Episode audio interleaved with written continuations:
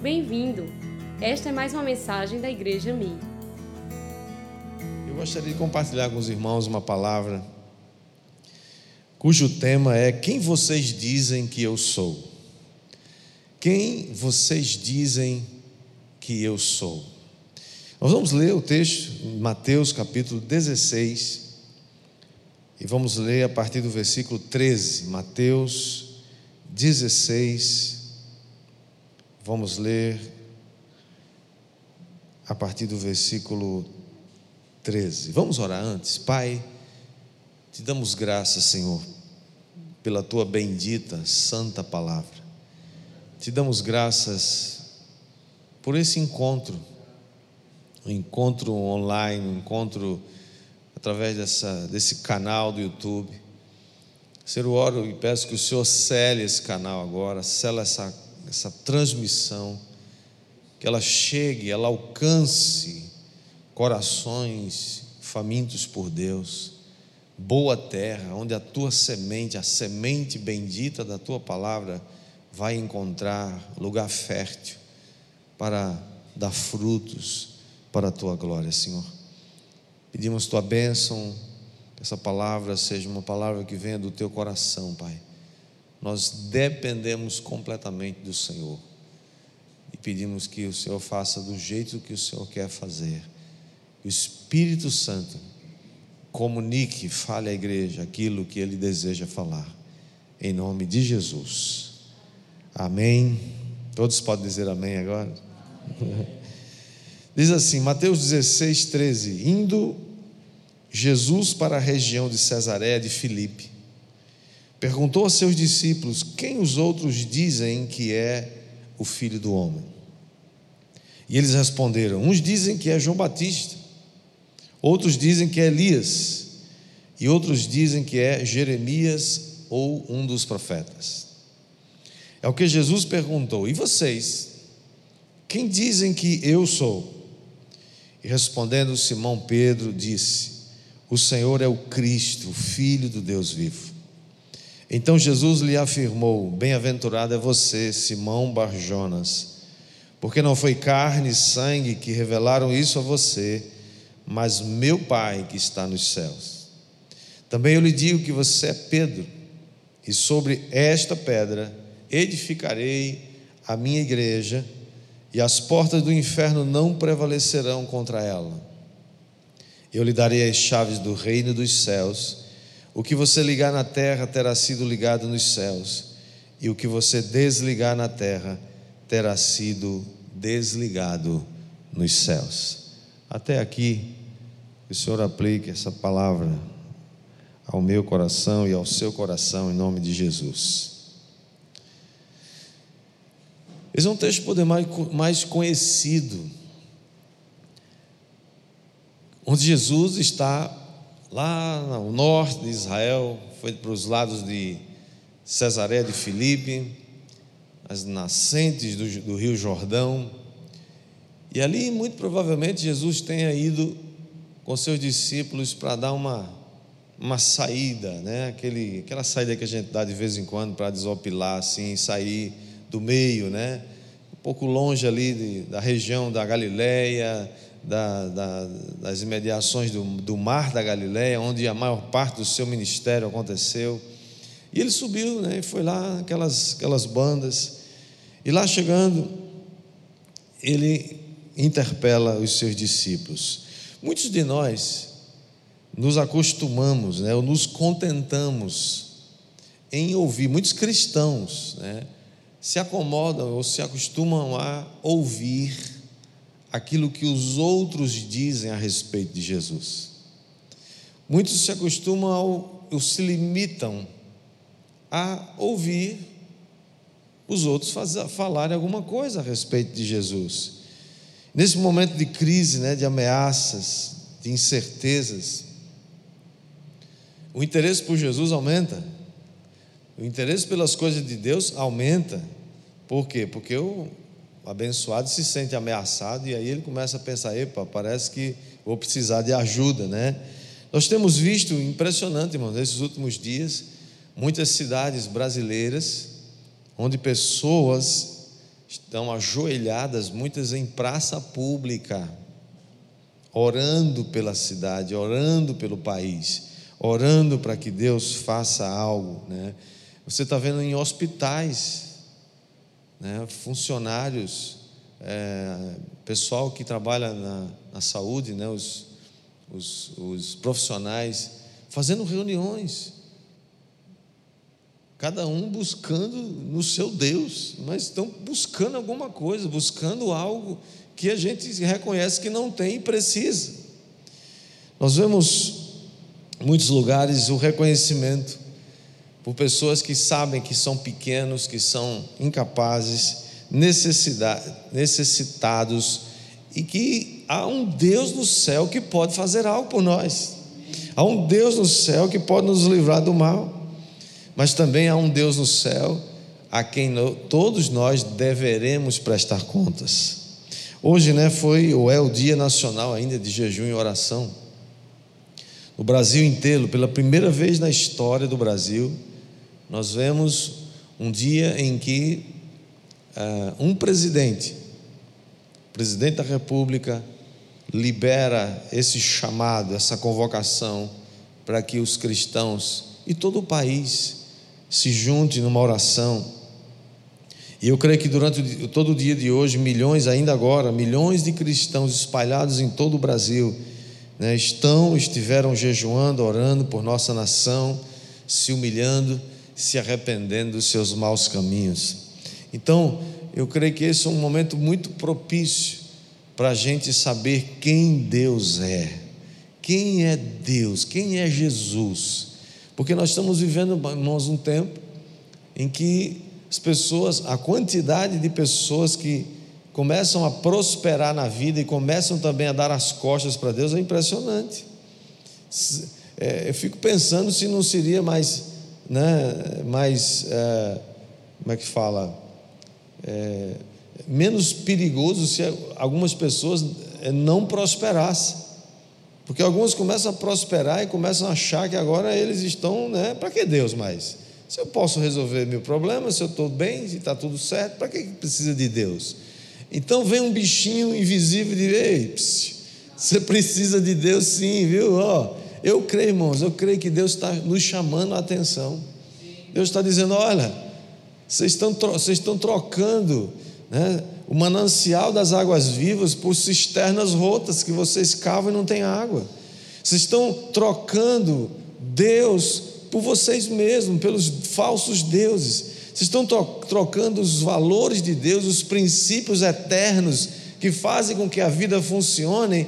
Vocês estão inventando coisas. Vocês estão inventando leis que vão prejudicar vocês mesmos. Vocês estão trocando os valores eternos de Deus, da família, da vida, por outras coisas, pela cultura da morte. Estão trocando filhos por cachorro, estão trocando a vida de Deus por carreira, e nós estamos agora todo mundo enclausurado. E tanto daquilo que a gente acha que é carreira, que é não sei o quê, coisas que a gente acumulou, que a gente conseguiu, e serve para que isso agora? Para nada. Apenas para nos dar trabalho e despesa. Como é precioso ver agora milhões de famílias. Nunca comemos juntos tanto na vida como nesse tempo agora. É ou não é? A gente pensa assim, ué, já vamos comer de novo? É, café junto, almoço junto, jantar junto, lanche junto, não sei o que junto, inventa coisa junto e faz o, o, o, doce junto lá, o biscoito junto, o pão junto, o não sei o que. É uma benção, meu Deus do céu, olha só. Né? Você só tem que vigiar para não daqui a pouco não estar tá que nem uma baleia dentro de casa, todo mundo junto, né? Mas que maravilha, que benção, né?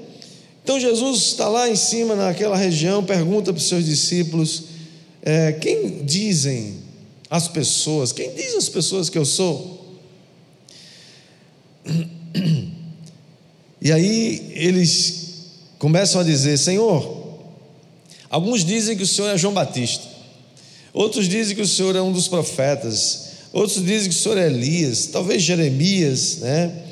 Em outras palavras, eu creio que Jesus estava perguntando para aqueles seus discípulos: Olha, vocês já refletiram sobre a crença de vocês? Vocês já refletiram sobre o que as pessoas estão dizendo? Porque, irmãos, a gente não pode ser só receber, ou, ou, ou se limitar a receber aquilo que as pessoas falam de Deus, quando você não tem a sua experiência. Nós precisamos ter a nossa experiência com Deus, o nosso contato com Deus, e agora acabou a desculpa, que tinha gente que falava assim: ah, pastor, não tem tempo. É a minha vida corrida. Ah, você não tem ideia, não. Eu corro demais. É, é, minha vida é uma loucura. Corto cedo, é, o dia inteiro vou dormir, estou bufo na cama e tal. Não tem tempo, não tem tempo, não tem tempo. Agora está sobrando tempo e ele diz assim: Eu estou entediado porque eu não tenho o que fazer mais na vida. E continua sem ler a Bíblia, continua sem meditar na palavra, continua sem querer as coisas de Deus, porque falta não é tempo, falta fome, falta sede pelas coisas de Deus. Quem é Deus para você? Quem é Jesus para você? Quem diz às pessoas que sou eu? Então os discípulos, né, depois de haver falado quem é, que ele é um dos profetas, etc., Jesus então volta a pergunta para os seus discípulos. Então a pergunta agora é para mim e para você. Mas você, o que, que você diz que é Jesus? Quem é Jesus para você? Depois de três semanas enclausurado, você já tem um, teve muito tempo para pensar sobre isso. O que é Jesus para você? O que, que Jesus está sendo nesse momento de, de aperto, né? Se, que, que resposta você poderia dar? É claro que você conhece a resposta de Pedro. Pedro sempre o Pedrão, né? Aquele sanguíneo assim que parte na frente, ele tem resposta na ponta da língua, mas ele agora fala para Jesus, né? Na lata ele diz: Senhor, tu és o Cristo, o Filho do Deus vivo. O Cristo, irmãos, é uma, uma palavra que significa ungido de Deus, né? o rei ungido de Deus, que havia sido prometido pelos profetas. A verdade, enquanto Jesus é o nome comum, nome comum de Jesus, é o nome comum da época, Cristo é o nome da unção que estava sobre ele, um, ungido, era a forma grega, Cristo, a palavra grega, a forma grega de expressar a tradução da palavra Messias, ou do, do, é, do hebraico Machia, que significa aquele que é enviado, ungido de Deus. E Pedro, que era um pescador, não era um estudioso das, das Sagradas Escrituras, não conhecia o Antigo Testamento, embora ele fosse judeu e tivesse muita noção, porque todos os garotos judeus daquela época, eles tinham que aprender né, sobre as Escrituras Sagradas, mas ele tem uma revelação. É diferente quando você tem uma revelação. O Messias é Jesus de Nazaré, que no seu batismo foi ungido com o Espírito Santo e com poder. E Jesus, antes né, que Pedro ficasse todo fofo, Jesus diz: Pedro, né, você precisa saber. Bom, você é bem-aventurado, você é feliz. Ó, oh, você teve uma revelação poderosa, mas se lembre de uma coisa: não foi carne nem sangue, ninguém te revelou isso. Foi meu Pai que está nos céus. Qual é a revelação que você tem tido de Jesus nesses últimos dias? O que é que Jesus tem sido para você? Não importa, irmãos, quantas vezes você já leu a Bíblia, ou quantos é, sermões ou palavras ungidas você já ouviu na sua vida, se você não tiver a revelação do Filho, e somente o, o Pai pode revelar o Filho para nós. É Deus que faz essa revelação para mim e para você. Muitas pessoas ainda hoje vivem dizendo que Jesus é, é um grande líder, Jesus é um, um filósofo bem sucedido. Alguns dizem, não, Jesus foi apenas um revolucionário magoado com o Império Romano. E Jesus é, foi um, um coach extraordinário são tantas coisas que a gente pode dizer dele, mas ah, é muito interessante que depois que Pedro tem a revelação de quem Jesus é, de que o Pai mostra para Pedro quem Jesus é, o próprio Senhor se volta para Pedro e vai tratar com ele. Em outras palavras, Jesus estava dizendo assim: Olha, Pedro, agora que você sabe quem eu sou, agora que você teve uma revelação de quem eu sou, Agora eu vou mostrar a você quem você é.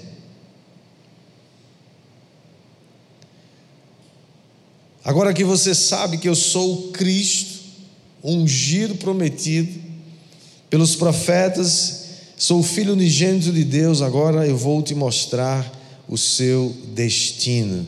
Você sabe que tem muitas pessoas que querem conhecer sua identidade, sim ou não? Acho que todo mundo deseja, não? sim ou não? Mas a imensa maioria das pessoas deseja saber quem ele é. Querem saber seu destino, querem saber é, seu propósito, querem conhecer a sua identidade. Mas somente aqueles que têm uma revelação de quem Jesus Cristo é, poderão descobrir quem realmente foram criados para ser. Ninguém vai saber exatamente quem é, sem que antes tenha uma revelação de quem é Jesus. Depois que Jesus declara é, que vai edificar a sua igreja sobre esse fundamento, ele diz para Pedro: Pedro, olha, eu vou edificar uma igreja sobre essa revelação que você acaba de ter, que eu sou Cristo enviado, que eu sou a pedra sobre a qual estará sendo construído um edifício que vai permanecer para sempre. A partir dessa pedra, Pedro, eu vou edificar uma igreja que vai avançar sobre os portões do inferno com autoridade.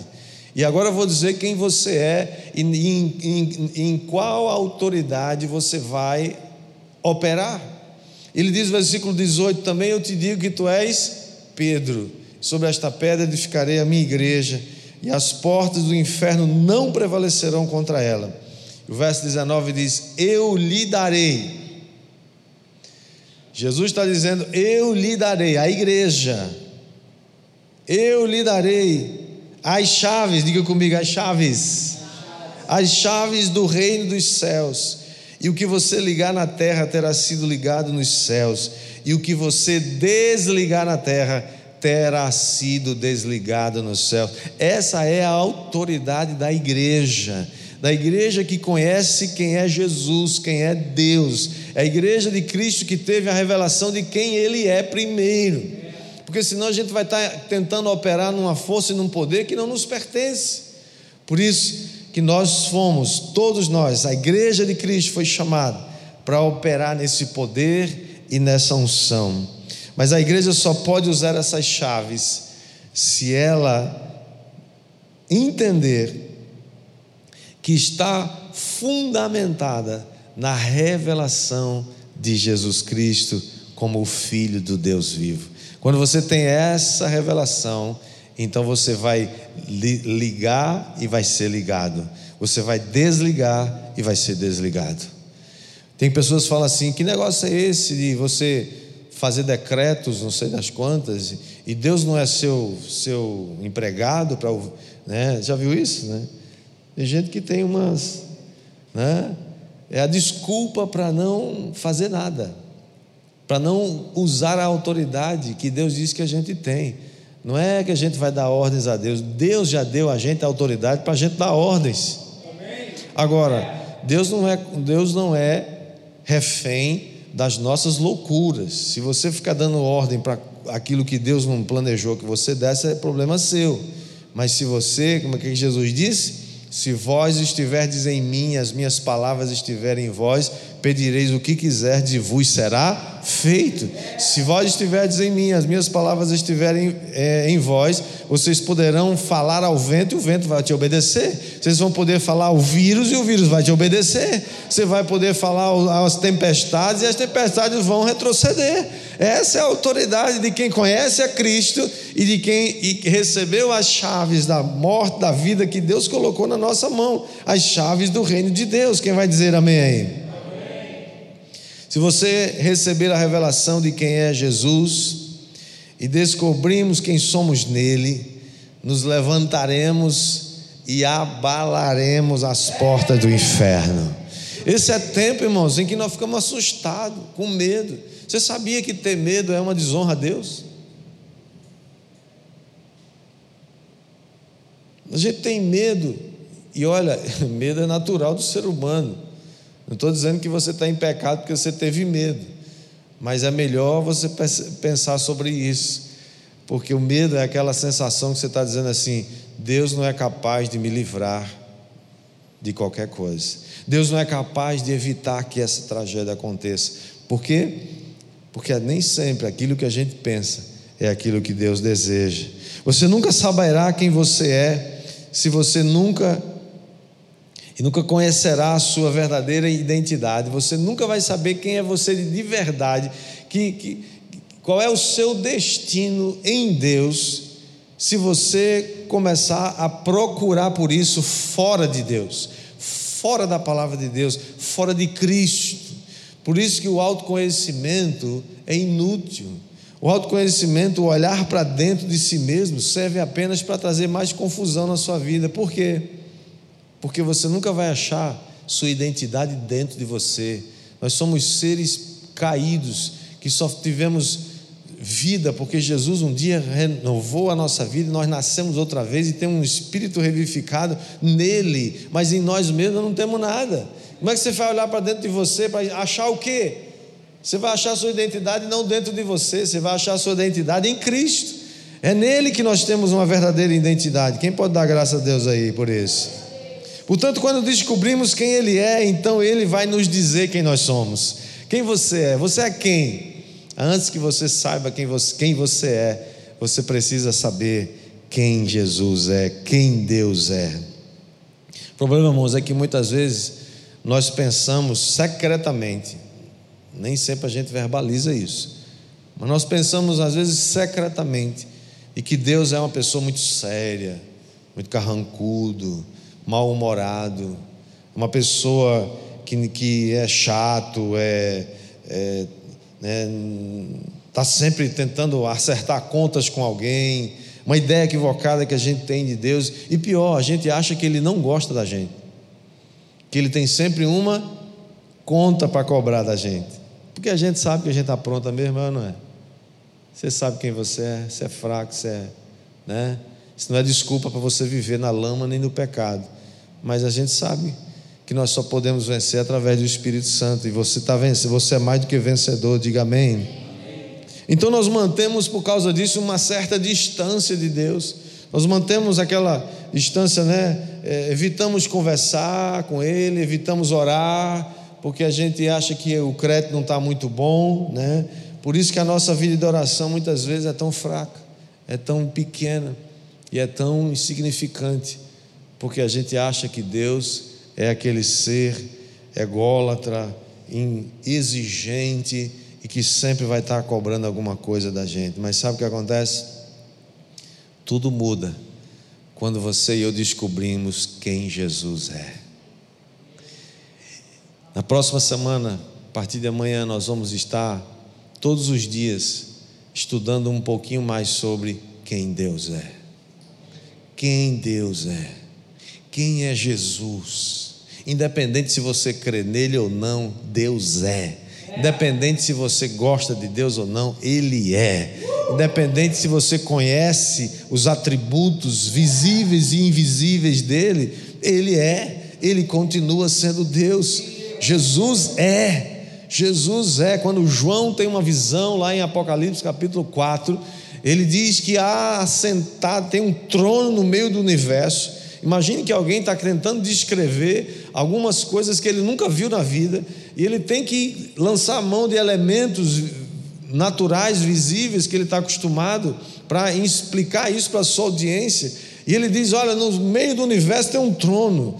Eu não sei onde é esse universo, mas está é, tá lá, é um trono, e tem alguém sentado nesse trono, e tem alguém que está lá é, sentado governando. E ele começa a dizer: ah, esse trono tem, esse, é, parece com uma pedra de jaspe e de sardônio, e a base é transparente, e diante desse trono tem um mar como se fosse de vidro. Mano, começa a descrever a glória de um Deus magnífico, um Deus poderoso, mas um Deus que toca nele, ele fica meio como que morto, mas a mão toca e diz: levanta, filho. Eu vou te mostrar coisas maravilhosas que você não conhece clama a mim, eu vou te responder, vou te anunciar coisas grandes e ocultas que você não conhece. Irmãos, eu espero que essa, essa, essa, essa, essa separação, né, esse, esse, essa clausura da gente sirva para a gente descobrir quem Deus é. Descobrir mais quem Ele é, dos seus atributos, da sua glória, da sua força, da sua beleza. Você sabia que Deus é belo, bonito? Eu espero, clamo a Deus que você esteja gastando seu tempo, nesse tempo agora de saber. Você sabe de uma das características de Deus que a Bíblia fala? Que Deus é aquele que se deleita em você. Quando nós descobrimos isso, todo mundo. Sofonias 3,17 diz: O Senhor teu Deus está no meio de ti, poderoso para salvar-te ele se deleitará em ti com alegria. Ei, você está aí, está me ouvindo? Você podia dar uma, se deleitar agora também. Dar glória a Deus, se alegrar, dizer, como assim? Deus se deleita em mim? É, pois é, a Bíblia está dizendo. Ele diz: renovar-se-á, ou renovar-te-á no seu amor e regozijar-se-á. Nessa versão aqui tem muita. Como é que é esse negócio? É ênclasis, né? É, sei lá o nome desse, desses negócios aí, né? Mas é isso aí, ele vai se regozijar em você com júbilo. Deus não é aquele velhinho barbudo, chato, né, ranzinza que já morreu e não sabe, né? Que implica com tudo. Deus é alguém que quer se deleitar em você. Isaías 62, olha que texto fantástico. Ele diz: ele está se referindo aqui a Israel, mas a Bíblia é aplicável a todos nós também, como igreja e como filhos dele. Diz: Nunca mais te chamarão desamparada, nem a tua terra se denominará jamais desolada, mas chamar-te-ão minha delícia, e a tua terra desposada, porque o Senhor se delicia em ti.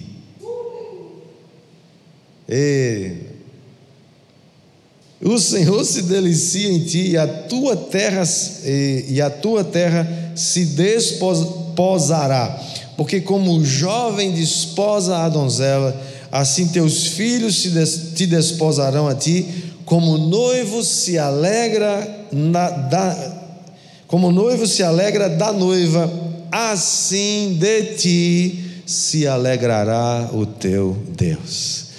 Deus é aquele, irmãos, que se deleita em mim e você. Todo o poder do medo, da ansiedade, da vergonha, da condenação, da culpa, da angústia da alma é quebrado quando descobrimos que Deus se deleita em nós. Quem dizem vocês que eu sou? Quem diz você que Deus é? Você acha que Deus entregou o mundo à própria sorte? Deixou aí agora que se vire aos seus próprios pecados? Eu não creio.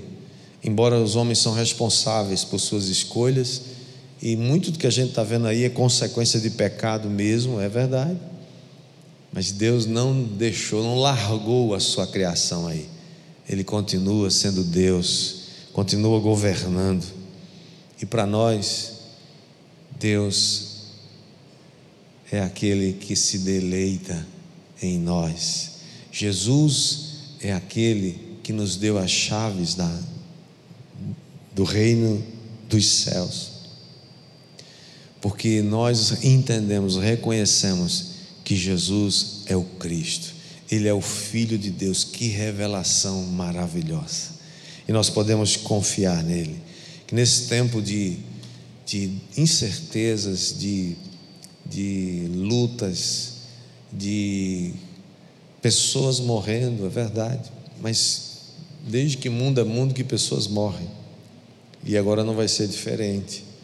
No entanto, sobre você e sobre a minha vida estão as promessas de Deus. Confie que Ele está cuidando de cada um de nós. Em meio à tempestade, nós podemos ter paz, nós podemos confiar nesse Cristo que um dia encarnou se tornou homem como eu e você, entregou a sua vida numa cruz para que eu e você tivéssemos vida e vida todos os dias da nossa vida, até o dia em que Ele quiser, até o dia em que Ele ouvirá para nos buscar ou Ele nos levará para estar para sempre com Ele. Que o Senhor abençoe a sua vida, em nome de Jesus.